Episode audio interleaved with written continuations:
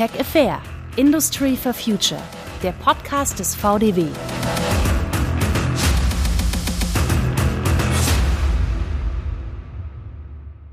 ...2G, 3G, 2G Plus. Wir bieten mehr und reden tatsächlich äh, auch heute gar nicht über Corona, sondern über 5G. Unser Thema heute Tech Affair. 5G. Wer braucht denn das? Schön, dass Sie dabei sind. Mein Name ist Steffi Burmeister. 5G, ich kenne es von meinem Handy, aber viele andere nicht, denn wir haben in Deutschland noch nicht mal 4G flächendeckend. 4G ist die vierte Generation der Breitband-Mobilfunknetztechnologie und 5G logischerweise dann die fünfte. Aber warum ist 5G für unsere Wirtschaft so wichtig? Und warum hängt Deutschland gerade im ländlichen Bereich noch hinterher mit den Mobilfunk- und Internetverbindungen? Und ist wirklich alles so toll an 5G? Stichwort elektromagnetische Strahlung. Darüber und über vieles mehr sprechen wir heute mit unseren Gästen. Mit Ingo Hild, dem Werksleiter bei der Osram GmbH in Schwabmünden. Osram ist ein weltweit führender Lichthersteller und arbeitet im Werk in Schwabmünden bald auch mit einer 5G-Infrastruktur. Herr Hild, warum ist 5G so toll? Ja, 5G bietet äh, enormes Potenzial, hohe Datenmengen zu übertragen und bietet somit auch in der Automatisierungstechnik neue Lösungswege, die wir, jetzt sage ich mal, miteinander gehen wollen, um noch effizienter zu werden. Vielen Dank schon mal für die Antwort. Dann begrüße ich unseren zweiten Gast, Professor Martin Rösli, Umweltepidemiologe und Leiter der Einheit Umwelt und Gesundheit am Schweizerischen Tropen- und Public Health Institut in Basel und Mitglied der Internationalen Kommission für den Schutz vor nicht ionisierender Strahlung. Professor Rösli, sind Sie auch so begeistert von 5G? Tja, was soll ich sagen? Also Mobilfunk finde ich natürlich schon häufig sehr praktisch, aber ob das jetzt 4G ist oder 5G, spielt mir eigentlich nicht so eine Rolle. Hauptsache es funktioniert. Okay. Und unser dritter Gast, Professor Robert Schmidt, geschäftsführender Direktor des Werkzeugmaschinenlabors BZL der RWTH Aachen und Direktor am Fraunhofer Institut für Produktionstechnologie, kurz IPT. Herr Schmidt, Sie forschen zu 5G und finden 5G, vervollständigen Sie bitte den Satz, einfach, Punkt, Punkt, Punkt. Einfach toll, weil es eine neue Stufe der äh, Konnektivität wirklich ermöglicht. Insbesondere äh, kommt es natürlich darauf an, was man daraus macht, aber für die Industrie könnte es wirklich ein Gamechanger sein. Darauf gehen wir natürlich im Podcast ein, aber vielleicht können Sie für uns äh, nochmal einordnen. UMTS, LTE, 3G, 4G und jetzt eben 5G. Wo liegt da die Veränderung? Also was ist da passiert in den letzten Jahren? Wo liegen die Unterschiede? Im Laufe der Jahre ist natürlich ein unterschiedlicher Bedarf an Kommunikation aufgetreten. Zunächst ging es darum, sozusagen die Telefonleitungen zu ersetzen. Und das hat man mit den ersten Generationen gemacht. Und bereits LTE hat die im Zusammenspiel mit den Smartphones es überhaupt ermöglicht, neue Geschäftsmodelle aufzubauen, weil wir plötzlich ganz andere Daten übertragen können. Die jetzige Frage ist natürlich, wenn wir in einer Welt leben, die mehr Daten produziert, eine höhere Vernetzung erfordert, wie gehen wir damit eigentlich um? Und 5G ist nicht nur allein eine Steigerung, zum Beispiel in Bezug auf die Datenrate, sondern 5G bietet einige neue Eigenschaften, die es eben ermöglicht, die Art und Weise, wie Daten übertragen werden, zu konfigurieren. Wir müssen natürlich ein bisschen aufpassen. Ja, wenn wir normalerweise von diesen Systemen reden, dann denken wir immer sofort an unsere Mobilfunktelefone. Aber tatsächlich gibt es natürlich auch einen industriellen Hintergrund. Und dieser industrielle Hintergrund wird manchmal ein wenig vernachlässigt. Aber gerade die Industrie mit den ganzen Entwicklungen IoT, also Internet of Things, das sind äh, Dinge, die mit 5G, ich will nicht sagen besser, aber anders und auf neue Art und Weise gelöst werden können. Warum das so ist, darauf werden wir auf jeden Fall noch eingehen im Laufe des Podcasts. Aber erst nochmal, ähm, das irritiert mich jetzt ein bisschen, wenn wir noch nicht mal mehr 4G flächendeckend haben, was funktioniert, wie soll das dann mit 5G klappen? Also unser Institut ist ja auch in, in, in Afrika tätig und so weiter, oder? Und gerade in solchen Regionen spielt es eigentlich keine Rolle, ob vorher schon ein Netz da ist, oder? Also man kann einfach mit der neuesten Technologie in dem Sinn äh, fortfahren. Äh, entsprechend braucht es natürlich jetzt, ich denke jetzt mehr aus der Privatanwendersicht, aus der Mobilfunksicht, ähm, Geräte, die das dann nutzen können, sonst bringt es natürlich dann nichts. Ich glaube, wichtig ist auch zu verstehen, dass man nicht erst 4G durchlaufen muss, sondern dass man tatsächlich eben die Technologie benutzt, äh, die momentan verfügbar ist, um die Probleme, äh, die vorherrschen, zu lösen. Und äh, deswegen muss man jetzt nicht erst 4G fertigstellen und dann mit 5G gehen, sondern ich denke, für uns ist es wichtig, dass wir uns auf den Ausbau von 5G konzentrieren und das dann flächendeckend jetzt zur Verfügung stellen. Mhm. Professor Schmidt, wollen Sie ergänzen?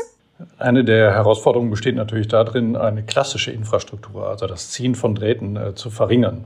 Auf der anderen Seite muss uns natürlich klar sein, äh, dass wir Infrastruktur nach wie vor brauchen. Und äh, vielleicht wäre es sinnvoll, einfach auf eine gleichmäßige Verteilung dieser Infrastruktur nachzudenken. Wenn wir über 5G reden, dann haben wir zwar grundsätzlich höhere Datenraten, aber das bedeutet auch, weil wir in höheren Frequenzbereichen arbeiten, dass wir ein dichteres Netz knüpfen müssen. Das lohnt sich natürlich nur, wenn die Daten auch tatsächlich erzeugt werden. Und vielleicht müssen wir unsere Haltung zur Kommunikation überdenken und das als einen Baustein der Grundversorgung verstehen. Also das Recht auf äh, Konnektivität, das Recht auf äh, Verbindbarkeit. Und das würde vielleicht auch die Geschäftsmodelle hinsichtlich der Abdeckung etwas verändern. Ja, Herr Schmidt, ich finde Ihre Beschreibung äh, sehr treffend. Äh, genau mit dieser Beschreibung, dass es eine Infrastruktur ist, so haben wir auch hier äh, in Schwabmünchen bei der Firma Osram genau begonnen, weil wir sagen, das ist eine Struktur, die eine Basis bietet, um die Connectivity entsprechend zu realisieren. Und genau deswegen haben wir auch hier diesen Schritt getan, um hier in diese Richtung der hohen Verfügbarkeit von Daten, der Übermittlung letztendlich zu gewährleisten. Und die Frage ist äh, nachher nicht nur die Infrastruktur, die dann äh, alle Probleme löst, sondern das ist eben ein Grundgerüst, das es ermöglicht und auf das man das aufsetzen kann. Bevor wir jetzt gleich wirklich äh, nochmal dazu kommen, wie 5G genutzt werden kann, auch in der Wirtschaft, nochmal ein Punkt, den ich ganz spannend finde. Ich weiß nicht, ob es ähm, ja ein Gerücht ist, aber auf jeden Fall habe ich sowas auch schon gehört. Ja, 5G ist das äh, gefährlich? Ist das gesundheitsgefährdender als zum Beispiel 4 oder 3G? 5G ist jetzt wirklich aus gesundheitlicher Sicht eigentlich gleich zu bewerten. Also es sind die gleichen Arten von Strahlen, sind ähnliche Frequenzen, zumindest in, in dem 5G-Bereich, der bereits genutzt wird. Viele Leute denken intuitiv, je höher die Frequenz, und es gibt ja zum Teil jetzt auch höhere Frequenzen, desto gefährlicher. Das ist aber nicht unbedingt so. Je, je, höher die Frequenz, desto weniger ist die Eindringtiefe, zum Beispiel in Häuser, also es kommt weniger ins Haus, es kommt auch weniger ins, in, in den Körper. Von dem her gibt es eigentlich keinen Grund, warum 5G gesundheitlich gefährlicher sein sollte. Man kann das zum Beispiel vergleichen, wie wenn wenn ein neues Auto eingeführt wird, dann tönt das vielleicht etwas anders, die Frequenz ist etwas anders, aber das heißt nicht, dass die Lärmforschung neu geschrieben werden muss, äh, nur, nur wegen diesem Auto oder so. Ich glaube, die Frage ist äh, wirklich wichtig. Das haben wir auch gesehen, als wir das 5G Campus Netzwerk bei uns eingeführt haben, war diese Frage äh, eigentlich in aller Munde, was bedeutet es auf den menschlichen Körper? Das heißt, die Menschen, die dann direkt betroffen sind, haben diese Frage. Und das war eines der ersten Fragen, die wir uns sehr intensiv und äh, ausführlich auch äh, beschäftigt haben. Wir haben hier äh, eine hohe Kommunikation betrieben. Erstmal, um was geht es? Was bedeutet 5G? Genau auch äh, die Darstellung der Frequenznetze, äh, der, der Frequenzen, letztendlich der Bedeutung auf den menschlichen Organismus und äh, was wir getan haben, ist, äh, dass wir hier sehr viel informiert haben. Wir haben auch Experten eingeladen. Wir haben frühzeitig auch den Betriebsrat mit äh, integriert und haben nicht nur kommuniziert in eine Richtung, sondern haben auch wahrgenommen, weil es dauert eine gewisse Zeit, bis auch die Informationen so verarbeitet sind, dass äh, ein Mitarbeiter dann entsprechendes reflektieren kann und kann dann nochmal nachfragen. Und das hat zu Beginn, jetzt sage ich mal, das Fundament Fundament gebildet in das Vertrauen, dass 5G an dieser Stelle nicht gefährlicher ist als alles andere. Das finde ich jetzt wirklich sehr interessant, weil das eigentlich insgesamt zu wenig geschieht aus meiner Sicht. Also es, es werden sehr viele Ängste geweckt. Es wird gesagt, ähm, 5G ist hundertmal leistungsfähiger. Ähm, da, da denkt natürlich der Laie auch, es müsse hundertmal gefährlicher sein. Und ich glaube, es braucht wirklich diese Aufklärung. Ich glaube, man muss zeigen können, es gibt immer Unsicherheiten. Die Wissenschaft kann nie einen Blankoscheck ausstellen, aber die Unsicherheiten sind relativ gering und man hat Erfahrung mit bisherigen Mobilfunktechnologien. Man hat schon viel Forschung zu den gesundheitlichen Risiken gemacht und das kann man alles nutzen. Es ist jetzt nicht irgendetwas ganz Neues, das da vom Himmel gefallen ist, sondern wir wissen schon einiges. Professor Schmidt will ergänzen, ne? Ja, ich freue mich sehr, äh, dass meine Vorredner genau diesen Aspekt betonen. Denn ähm, wir aus wissenschaftlicher Sicht sagen natürlich, dass gerade Forschung die Teilhabe von vielen bei der Erfindung der Zukunft ermöglicht. Und deswegen ist die Forschung auch über 5G so wichtig. Das Campus-Netzwerk, das wir hier betreiben, das aufgebaut worden ist vom Fraunhofer IPT mit unseren Partnern zusammen, dient ja genau solchen Zwecken. Äh, die übergeordneten Ziele mit zu erforschen. Was ist der minimale Energieeinsatz zum Beispiel? Das hat zwei Auswirkungen, nämlich das reduziert zum Beispiel mögliche, wenn auch sehr unwahrscheinliche medizinische Auswirkungen. Das bedeutet aber auf der anderen Seite auch, dass wir eine Kommunikationsform suchen, die mit möglichst wenig Energieverbrauch äh, tatsächlich auskommt und trotzdem die Leistungsfähigkeit unserer Volkswirtschaft ermöglicht. Also Forschung in den entsprechenden Netzwerken, in den Industrie-Campus-Netzwerken ermöglicht hier eine Weiterentwicklung der Kommunikation und zwar nicht nur einfach linear in eine Richtung der höheren Datenübertragung, sondern der allgemeinen Kompatibilität. Professor Schmidt, ich glaube, Sie waren es auch. Sie haben gleich zu Beginn gesagt, 5G wird ein Gamechanger sein. Vielleicht können Sie an dieser Stelle nochmal erklären, warum wir 5G brauchen. Das hat man jetzt auch immer wieder gehört, um wettbewerbsfähig zu bleiben. Ich glaube schon, dass die These eine gewisse Bedeutung hat. Ähm, wir erleben in, gerade im industriellen Umfeld, und das ist ja genau unser Forschungsbereich, es ist nicht die Telekommunikation, wo es darum geht, neue Katzenvideos runterzuladen und äh, noch mehr äh, die üblichen Medien zu bespielen, sondern es geht wirklich um die industrielle Anwendung. Und die industrielle Anwendung erfordert eine hohe Konnektivität. Konnektivität bedeutet aber nicht nur, dass ich ein Kabel von A nach B ersetze, sondern Konnektivität bedeutet auch, dass ich bestimmte Anforderungen an die Kommunikation habe. Ja, äh, wenn Sie einen Brief schreiben, dann ist das sozusagen eine asynchrone Kommunikation. Sie wissen nicht genau, wann der Brief beim Empfänger ankommt und Sie wissen nicht, wann der, Anf äh, wann der Empfänger darauf reagiert. Die modernen digitalen Kommunikationsmedien beruhen aber darauf, und 5G unterstützt das insbesondere, da ich genau weiß, wie die Antwortzeiten aussehen. Und diese Antwortzeiten liegen natürlich nicht im Bereich von Minuten oder Stunden, sondern liegen im Bereich von Millisekunden. Ich brauche aber genau solche berechenbare Antwortzeiten, um neue Konzepte ähm, zu unterstützen, umzusetzen. Neue Konzepte zum Beispiel im Bereich der Steuerung, dass äh, Robotersteuerungen also in der Lage sind, sehr schnell auf bestimmte Ereignisse zu reagieren, dass Bahnen besser geplant werden können, dass Bewegungen durchgeführt werden können. Und das sind alles Dinge, die typischerweise in der Produktionstechnik auftauchen. Und dafür brauchen wir diese Kommunikation. Ähm, vielleicht äh, möchte ich hier noch was ergänzen. Äh, Sie haben ja gesagt, dass die Kommunikation äh, wichtig ist, die Verbindung. Äh, das sehe ich genauso aus der Anwendersicht. Wichtig ist, dass man die Verbindung hat, die Connectivity, die einzelnen Elemente miteinander verbindet.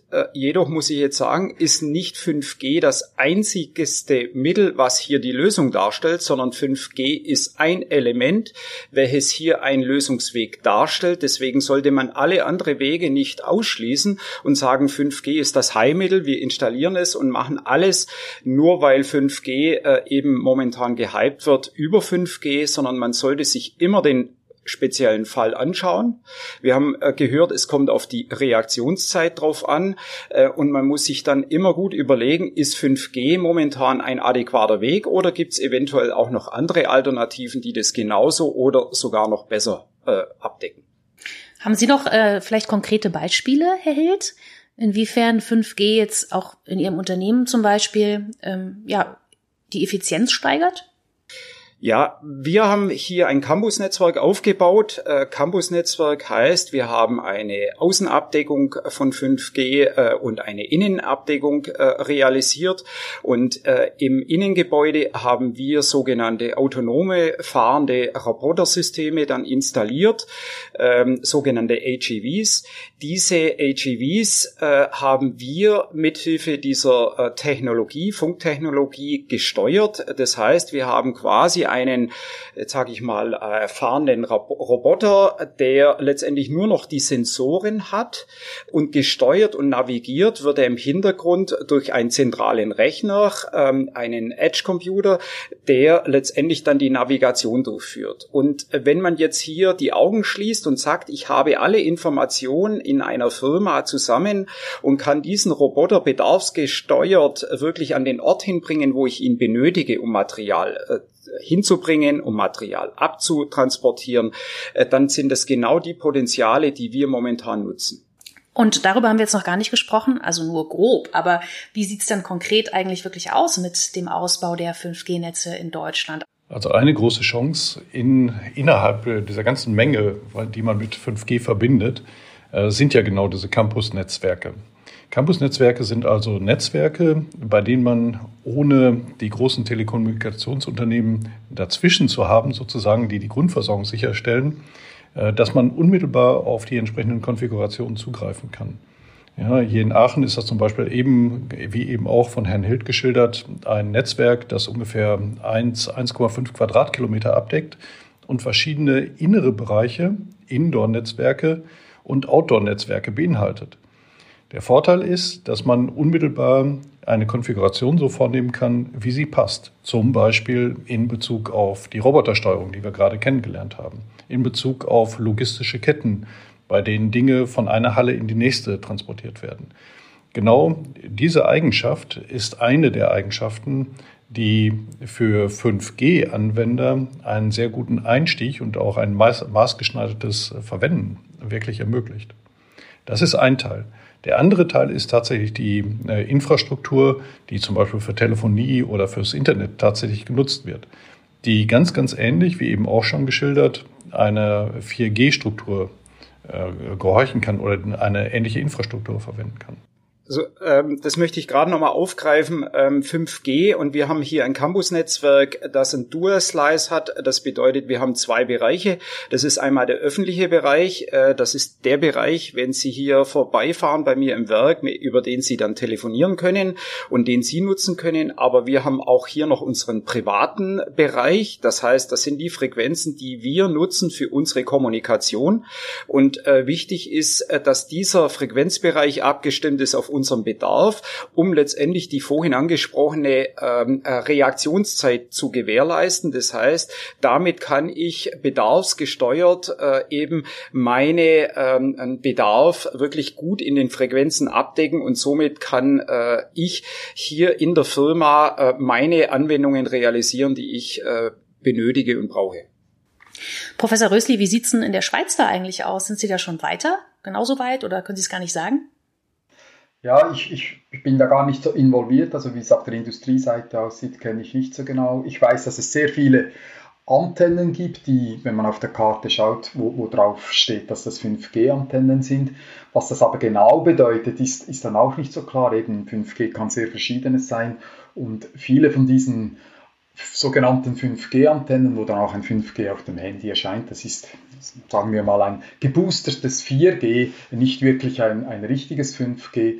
Äh, in der Schweiz sind auch viele Antennenprojekte blockiert wegen Einsprachen, weil es eben auch sehr viel Besorgnis gibt, die man wirklich auch ernst nehmen muss. Aber gerade bei den Antennen verstehe ich es nicht, warum, warum man Einsprachen macht. Also ich persönlich hätte wirklich gerne eine 5G-Antenne in meiner Nähe weil die eben mit diesem neuen Beamforming dorthin strahlen, wo es genutzt wird und dort, wo es eben nicht genutzt wird, wo keine großen Datenmengen runtergeladen werden, typischerweise bei mir zu Hause, dort strahlt es dann eben nicht. Also gerade aus Vorsorgesicht müsste man eigentlich ähm, wirklich für 5G-Antennen plädieren und nicht für die alten Antennen, die da im breiten 60 bis 120 Grad Winkel die ganze Landschaft verstrahlen. Mhm. Ja, apropos Nutzen, wie sollen Unternehmen denn jetzt vorgehen, wenn sie sich überlegen, 5G nutzen zu wollen? Gerade jetzt äh, mit Blick auf die Finanzen, ist es so leicht für kleine und mittelständische Unternehmen? Oder ist das am Ende auch wahnsinnig teuer? Wir haben jetzt immer wieder über Testnetzwerke oder Campusnetzwerke gesprochen. Also äh, aus der Industriesicht ist es sicherlich eine Investition in eine Infrastruktur. Ähm, um ein AGV äh, wie bei mir im Werk zu steuern, brauche ich sicherlich ähm, hier nicht unbedingt ein 5G-Netzwerk zu installieren, sondern man muss es dann größer denken. Das heißt, äh, aus einem AGV muss eine Flotte werden.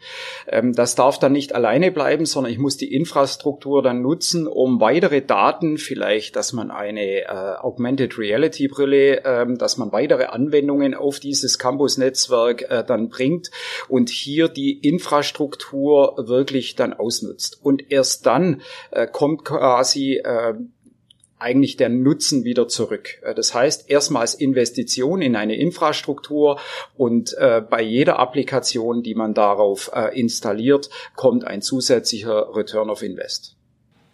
Ich würde das gerne unterstreichen. Heute redet man in der Industrie ja sehr gerne über den digitalen Zwilling, die Abbildung der, der, des entsprechenden Gegenstandes wirklich in einem Datenräumen. Datenräume bedeuten aber auch, dass ich diese Daten gut austauschen kann. Es gibt verschiedene Aspekte. Das eine ist sozusagen, wie verändere ich die Daten? Das andere ist natürlich die Frage, was sind die Datenquellen? Und Datenquellen können eben solche Steuerungen sein, die Herr Hild angesprochen hat, so eine Robotersteuerung. Heute sind sehr viele Robotersteuerungen in den, äh, in den Unternehmen installiert. Es gibt eine große Anzahl auch von einfacheren Steuerungen als in Robotersteuerungen. Aber wenn die heute ersetzt werden müssen, dann müssen, äh, muss jede Steuerung sozusagen einzeln ersetzt werden und jede Anlage wieder neu konfiguriert werden. 5G würde die Möglichkeit äh, bieten, bestimmte Rechenleistungen auszulagern, unmittelbar von dem, von dem ursprünglichen Ort der Steuerung sozusagen in bestimmte Knoten, die bestimmte Intelligenzen haben und dann auch diese Steuerung sozusagen darstellen. Man würde also auch die Steuerung virtualisieren, ein Abbild davon machen.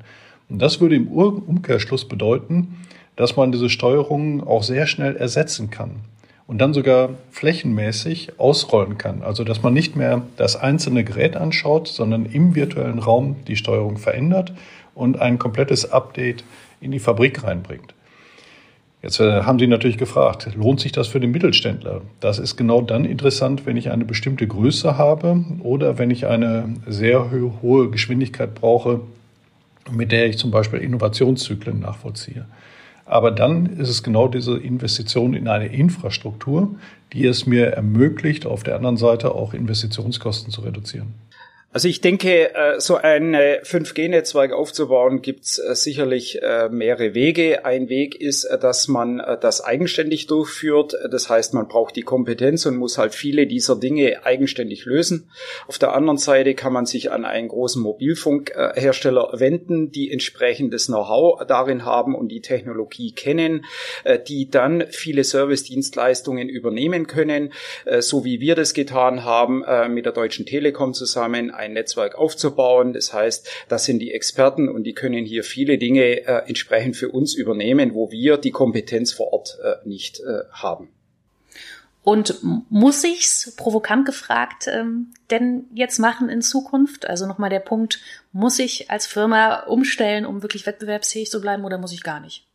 Äh, wir hatten es vorhin schon mal angesprochen. Ich glaube, das ist nicht, dass ich das muss, sondern man sollte nie etwas tun, nur weil es momentan genannt wird, 5G zu installieren. Jawohl, wir sind auch dabei. Ich glaube, dieser Ansatz äh, ist nicht der richtige, sondern man muss immer das Problem anschauen, das ich habe und muss nach einem Lösungsweg schauen.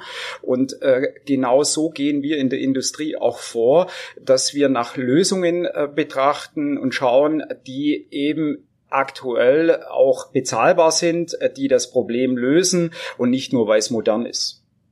Mhm. Und gibt's Fallstricke bei der Umstellung? Wie meinen Sie mit Fallstricke?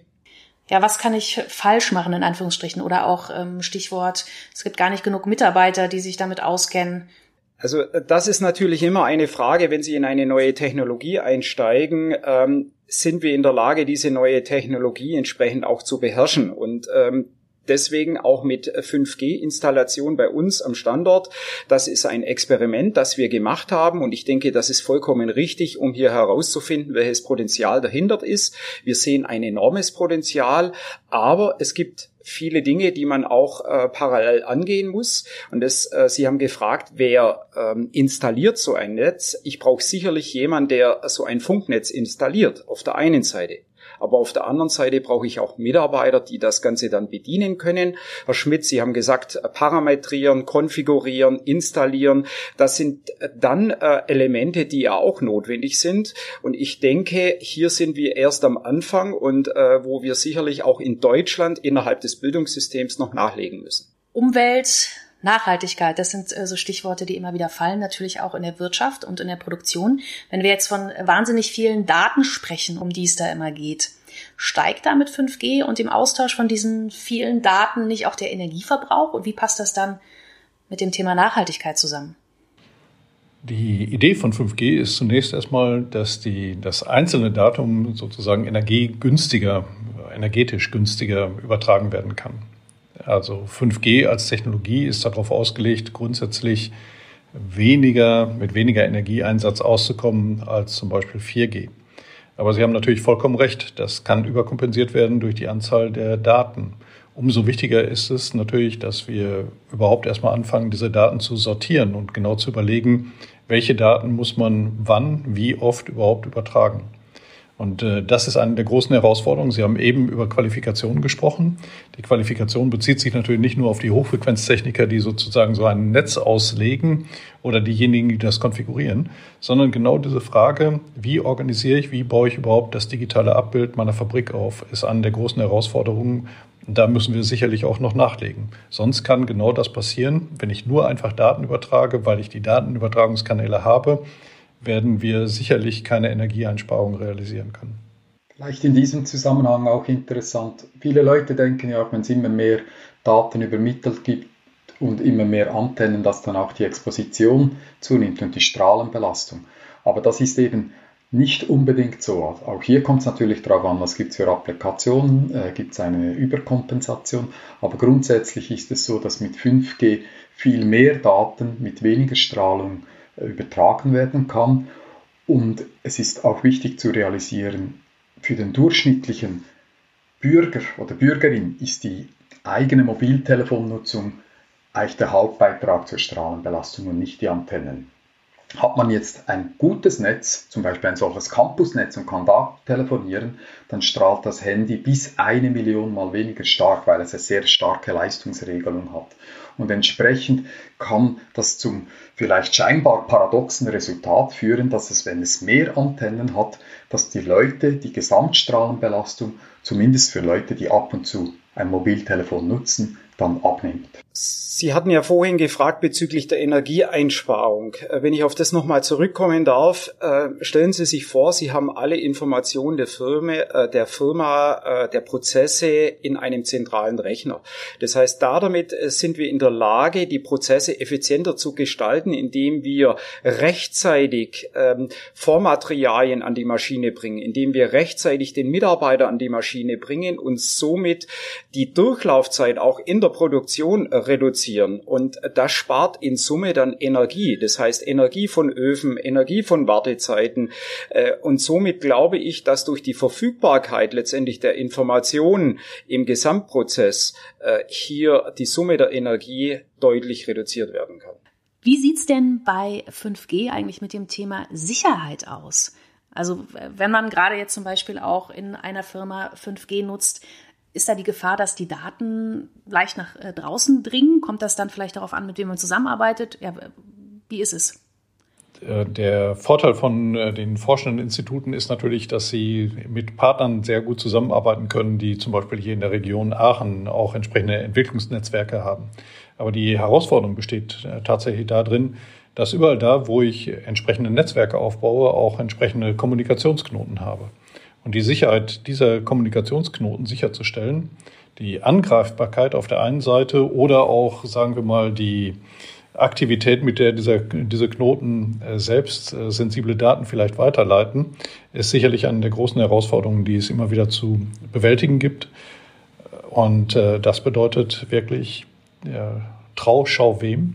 Die richtige Partnerwahl in diesem Fall ist sicherlich entscheidend.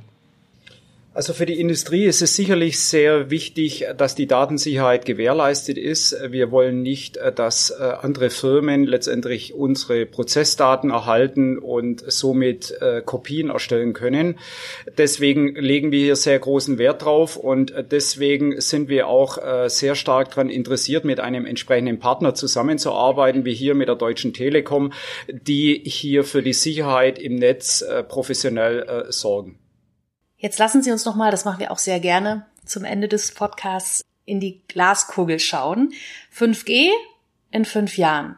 Ihrer Meinung nach Standard überall? Vielleicht auch noch mal kurz, welche Veränderungen hat das dann wirklich mit sich gebracht in der Gesellschaft?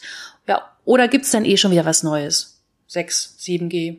Tatsächlich gibt es die ersten Projekte, die sich bereits mit der Definition von 6G auseinandersetzen. Und äh, wir haben ja, glaube ich, in der letzten Stunde auch herausgearbeitet, dass es eben nicht nur um diese Technik geht, die eventuell substituiert ist, sondern genau äh, genommen äh, diese Technik ein Werkzeug darstellt. Konnektivität ist etwas, was zunehmen wird. Und die Gestaltung von Konnektivität, die wird durch technische Spezifikationen tatsächlich dargestellt. Aber auf der anderen Seite das Verständnis für die Art und Weise, wie wir unsere Produktionsnetzwerke aufbauen, das ist etwas, was nachhaltig sein wird, was auch in die nächste Mobilfunkgeneration rein wirken wird. Ja, die Technik ist das eine. Ja, in einigen Jahren wird auch 5G sicherlich genauso ersetzt wie heute LTE durch 5G verdrängt wird. Aber die Art und Weise, wie wir produzieren, wie wir unsere Kommunikation aufbauen, die wird sich linear weiter verändern. Und vielleicht gibt es ganz neue Geschäftsmodelle, die darauf aufsetzen, genauso wie mit der Einführung von LTE eben andere Geschäftsmodelle, denken wir nur an die Streaming-Dienste eingeführt worden sind, wird es vielleicht auch andere Dienste geben, die aber nicht auf Konsum ausgerichtet sind, sondern tatsächlich auch die großen Ziele, die, denen wir uns im Moment gegenüber sehen, adressieren können. Und das sind die äh, Fragen der Energieversorgung, des Energieeinsatzes grundsätzlich, der Demokratisierung von Kommunikation und ähnliche Fragen. Ja, wenn ich die Augen schließe für äh, die Automatisierungstechnik und Industrie, so ist sicherlich die Konnektivität äh, der Schlüssel äh, für die Zukunft. Ob es 5G sein muss, äh, hängt davon ab, äh, ob hier 5G einen Vorteil bietet. Es ist ein Element, äh, die Konnektivität zu erzeugen, aber nicht ein zwingendes Muss. Äh, ich glaube, dass äh, im Bereich der Konsumerbereich 5G sich schneller durchsetzen wird als in der Automatisierungstechnik. Hier stehen wir sicherlich noch erst am Anfang, die Sensoren und Aktoren entsprechend auf 5G-Basis zu entwickeln und auch zu implementieren und dann entsprechend auch in die breite Basis zu bringen. Deswegen denke ich, im Bereich der Automatisierungstechnik wird es sicherlich noch äh, ein paar Jahre dauern, bis das zum Alltag kommt. Aber der Schlüssel für die Automatisierungstechnik ist die Konnektivität. Ja, und ich wage den Blick in die Zukunft fast gar nicht. Vielleicht ein Blick in die Vergangenheit. Als 3G eingeführt wurde, hat es geheißen, das braucht man nicht. Nur zum Foto rumschicken braucht es kein Netzwerk. Ähm, aber weil 3G eingeführt wurde, das hat im Prinzip die die grundlegende Technik geschaffen, damit Smartphones funktionieren. Und ich glaube, Smartphones haben unser Leben total verändert. Und die Frage ist, gibt es dann auch so etwas mit 5G, dass es irgendeine neue Schlüsseltechnologie gibt, die dann wirklich eingreift in, in unser Leben und möglicherweise wird es das geben, vielleicht mit Virtual Reality Applikationen, dass man einfach auch als, als, als Mensch irgendwo viel einfacher Zugang hat zu Informationen, um das Leben äh, zu organisieren. Aber wie das genau aussieht, ich habe keine Ahnung. 5G, wer braucht denn das? Diese Frage haben wir heute im Podcast diskutiert und unter anderem darüber gesprochen, wann es sinnvoll ist für Firmen 5G zu nutzen und wie das Ganze dann überhaupt angegangen wird. Danke an unsere Gäste, an Ingo Hild, den Werksleiter bei der Ausram GmbH in Schwabmünden, an Professor Martin Rösli, Umweltepidemiologe und Leiter der Einheit Umwelt und Gesundheit am Schweizerischen Tropen- und Public Health Institut in Basel. Und vielen Dank an Professor Robert Schmidt, den geschäftsführenden Direktor des Werkzeugmaschinenlabors der RWTH Aachen und den Direktor des Fraunhofer Instituts IPT. Und auch allen Zuhörerinnen und Zuhörern vielen Dank fürs Interesse. Bis zum nächsten Mal. Mehr Infos zum Thema 5G bekommen Sie auf vdw.de.